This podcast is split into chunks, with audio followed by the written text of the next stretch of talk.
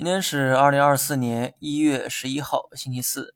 虽然过程有点坎坷，但今天的走势跟昨天判断的差不多。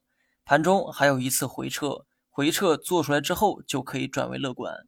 消息面有一则新闻引起了我的关注，《经济日报》针对退市制度写了一篇文章，我觉得写的挺好哈。市场连跌两年，总会有人吐槽这是因为 IPO 数量过多的问题，但严谨一点讲，这个观点啊是错的。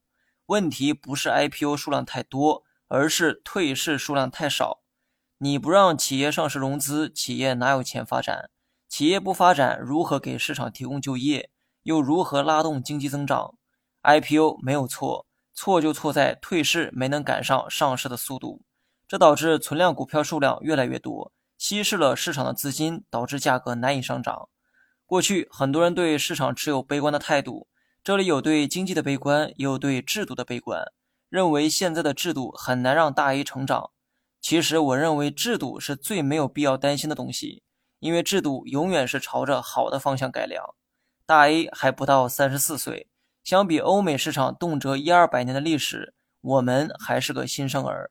美股刚成立的三十年，同样有很多问题，遭受过质疑，也存在很多制度上的缺陷，但最后不还是屡创新高？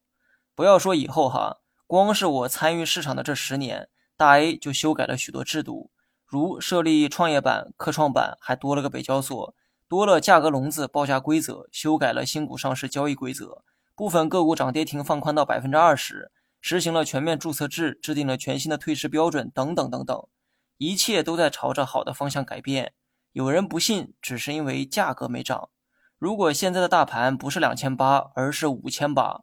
我估计就没人会质疑了，但事实啊就是事实，不会因为价格的涨跌而改变。现在人们担心的问题，在二零一五年的时候同样也存在，但面对当时的牛市，就没人质疑过这些问题。说这些呢，想让大家明白哈，你我都处在历史的浪潮中，身体感受到的永远是过去，而我们要赚的却是未来。